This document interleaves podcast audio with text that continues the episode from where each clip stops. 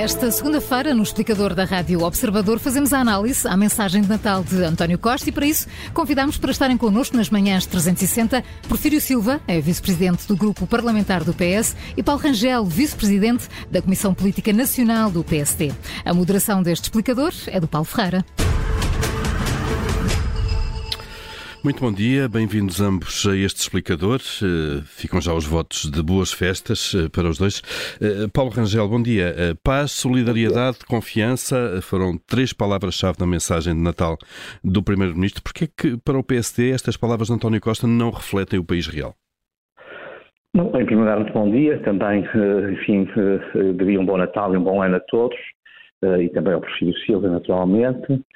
Uh, bom, realmente são palavras vazias aquelas que nós ouvimos nesta mensagem. Repare, num tempo do Natal, em que nós estamos há meses a viver a maior crise de sempre do Serviço Nacional de Saúde, não há uma palavra para os profissionais de saúde.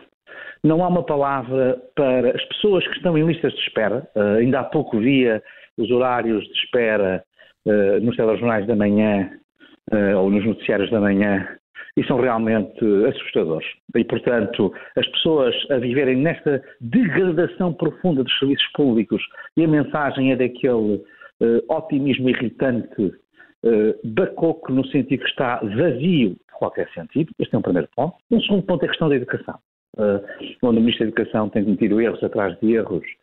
Uh, vemos a contestação, aliás, dos professores com, aos níveis a que chegou e não há uma palavra para este setor, não é?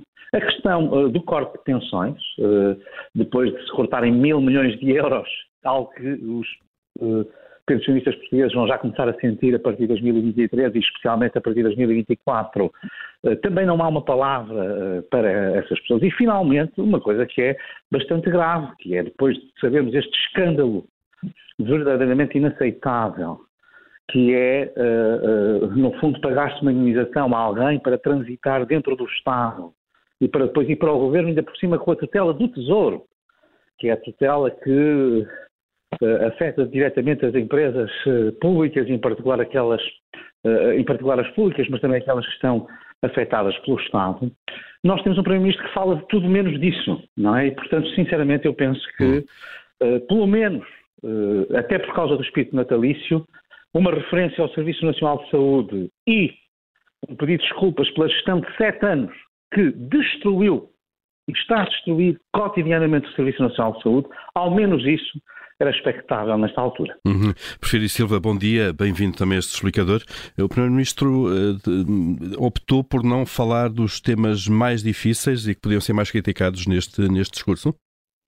Bom dia, bom dia a ambos e bom dia a todos aqueles que nos ouvem.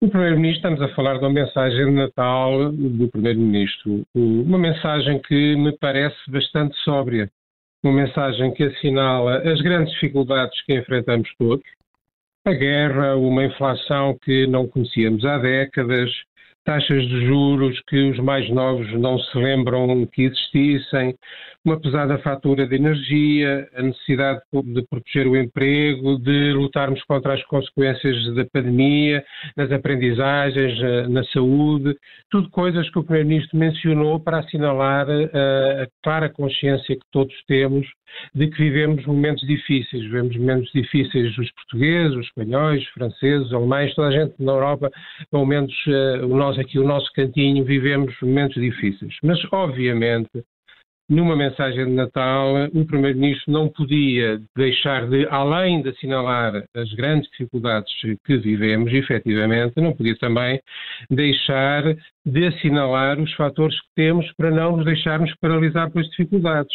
Temos de apostar no que nos torna mais fortes, no que nos permite não desistir do futuro e por isso falou no investimento nas qualificações, no investimento na ciência, no investimento na autonomia energética, na necessidade de continuarmos a reforçar o emprego, de continuarmos a aumentar as exportações, de nos protegermos das crises externas, eh, reduzindo o déficit e a dívida, a necessidade de continuarmos a combater as desigualdades, de fazermos face ao desafio demográfico, a responder à emergência climática, de nos prepararmos para a transição digital, tudo coisas que o Primeiro-Ministro disse. E, portanto, como uma mensagem de Natal, não é um debate parlamentar, uh, não se podem confundir uh, os registros uh, e penso que aproveitar para falar de tudo e mais alguma coisa a propósito de uma mensagem de Natal, daria para perguntar, mas se o Primeiro-Ministro tivesse ido para a mensagem de Natal fazer uma espécie de debate parlamentar, uh, atacando este e atacando aquele, como o Paulo Rangel acabou de fazer,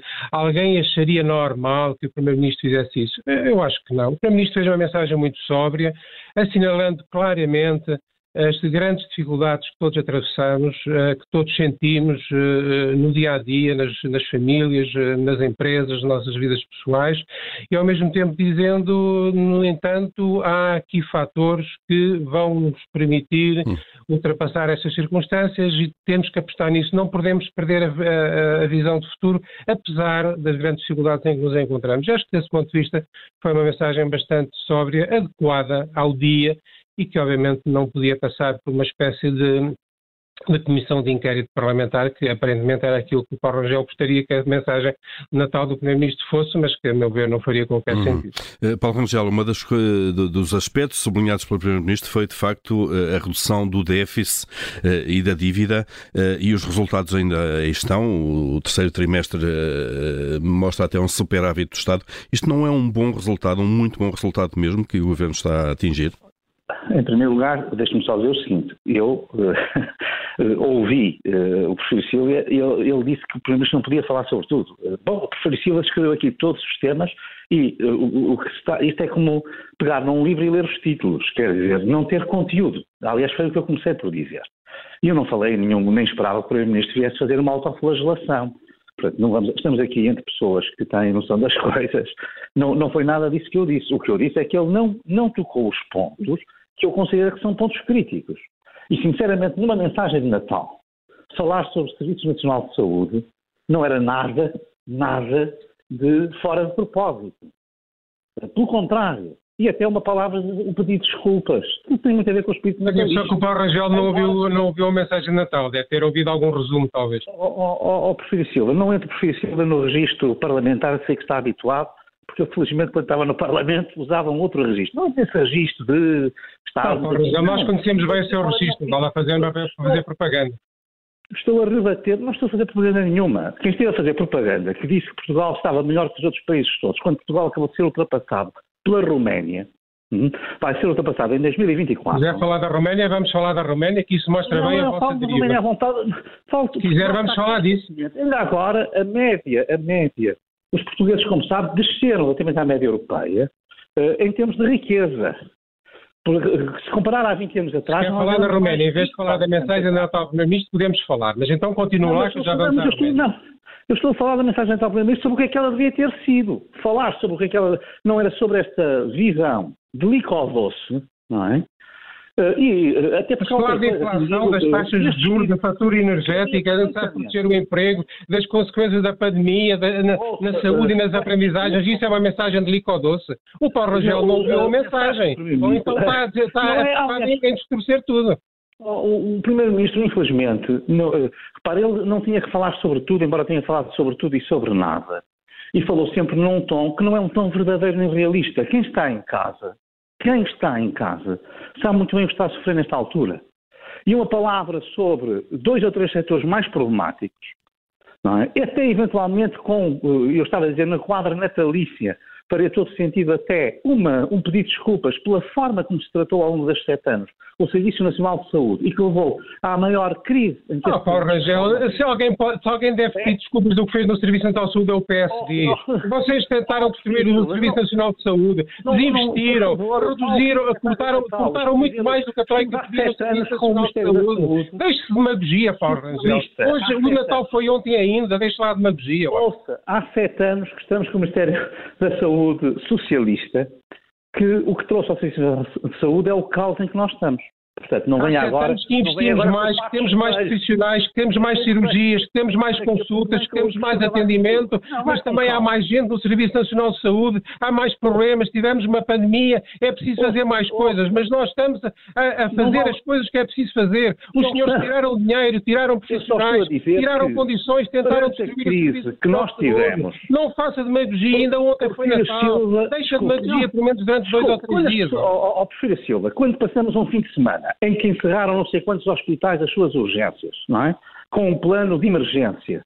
Isso é sinal que eles não têm um fim de semana crítico. Não, isso é, isso é, isso é sinal de que os tempos são mais difíceis.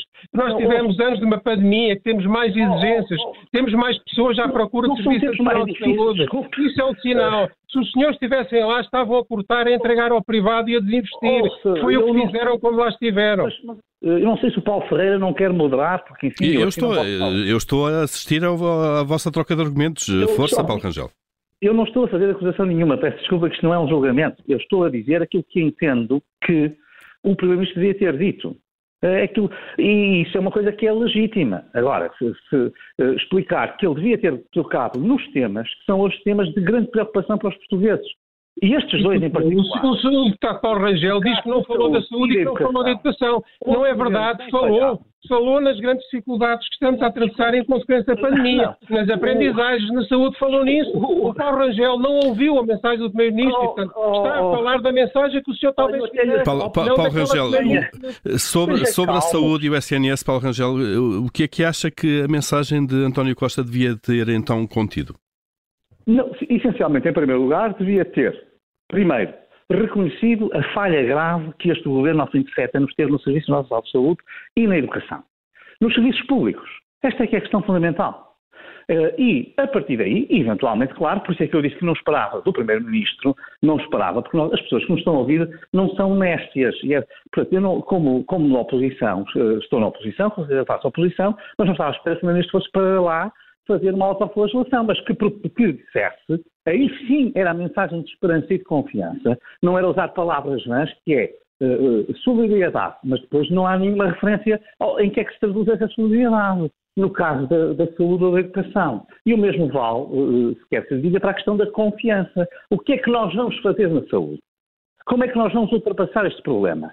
Não é só com planos de emergência para durante 15 dias fechar não sei quantos hospitais e abrir outros para garantir que há serviços mínimos, que é do que nós estamos a falar, à disposição dos utentes, à disposição dos doentes, à disposição das pessoas que procuram os hospitais.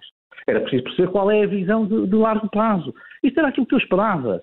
E esperava também, digo, uma questão que, que penso que na quadra natalícia é fundamental, que é a questão ética. O que se passou agora com a Secretária de Estado do Tesouro é uma ofensa a todos os portugueses. Eu não sei como é que um socialista como o Porfírio Silva convive bem com indemnizações de 500 mil euros para transitar da TAP para a nave e depois ainda ir para o governo ao fim.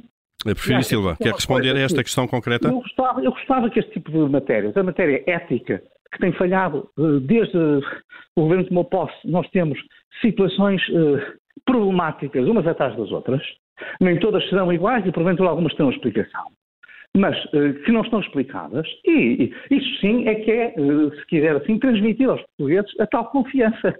Hum. Senão não há confiança nas instituições. Prefiro, Silvia, esta questão concreta da Secretária de Estado do Tesouro, não sei se quer responder. Ouça, o, o, que o Paulo Rangel uh, acha que uh, o Primeiro-Ministro devia, na mensagem de Natal, falar da transição entre duas empresas uh, de uma pessoa que agora Não está acho, no acho que falar sobre. Uh, mostra, bem, mostra bem onde é que o PSD anda. É por causa de, dessa forma de olhar para a política portuguesa, é por causa dessa forma de bota-abaixismo que o PSD adotou, que não há nenhum português na rua, não há nenhum português lá em casa que faça a mais pequena ideia do que é que o PSD neste momento defende para o país. Porque o PSD não tem ideias para o país. Mas, o PSD limita-se a dizer mal, limita-se a tentar sujar o debate público e a forma como o Paulo Rangel intervém em todos estes debates mostra bem como é que o PSD está e mostra bem por que razão é que ninguém, não há nenhum português lá em casa que faça a mais pequena ideia do que é que o PSD faria oh, se estivesse no governo. Porque o PSD não apresenta nenhuma ideia, não apresenta nenhuma proposta, não apresenta nenhuma alternativa Silva limita-se a dizer coisas, a dizer mal. E a forma como vão pescar o tema da Roménia, que aliás foi suscitado no debate público pela iniciativa liberal, mostra que o PSD já nem social-democrata. não foi pela iniciativa liberal. É, porque o exemplo da Roménia mostra bem que ir buscar como exemplo um país em que todos os indicadores sociais são muitíssimo piores do que, do que os oh. de Portugal, em termos de saúde, em termos de bem-estar, em tudo isso, e vão buscar, vão buscar um indicador económico isolado.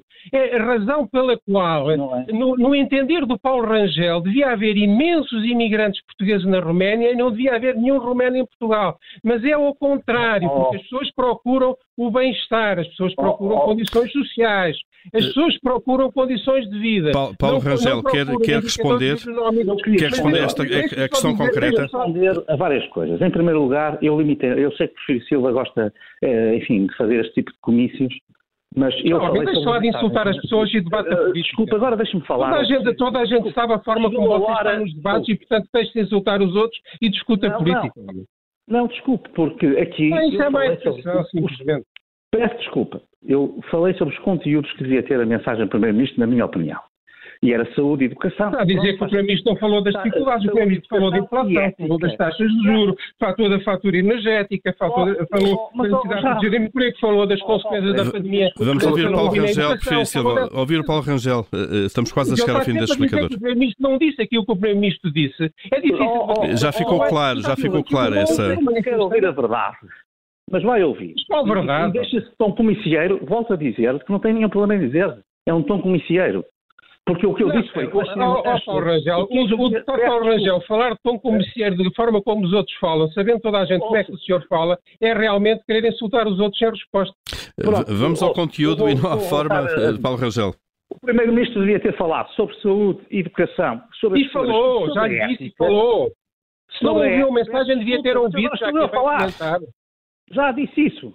Eh, o, o Primeiro-Ministro falou sobre. Devia ter falado também sobre ética. Eu não disse que ele ia falar.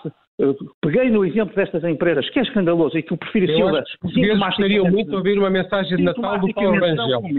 É, era, era, seria certamente uma boa Prefiro Silva, vamos para fechar mesmo só ouvir a, a, a esta alegação final de Paulo Rangel, por favor. Eu, eu queria só dizer o seguinte: na questão da Roménia, é muito importante que se saiba que o facto de não estar a ultrapassar é muito grave para nós e que evidentemente que os indicadores sociais são acompanhados por crescimento e, portanto, é natural que ela ainda não tenha... Diga lá quais são os indicadores sociais, diga lá é qual é a mortalidade infantil Agora, na Roménia, por exemplo. Uma coisa que eu lhe digo, se fala em imigração, olhe para os números da imigração de 2015 portuguesa até agora...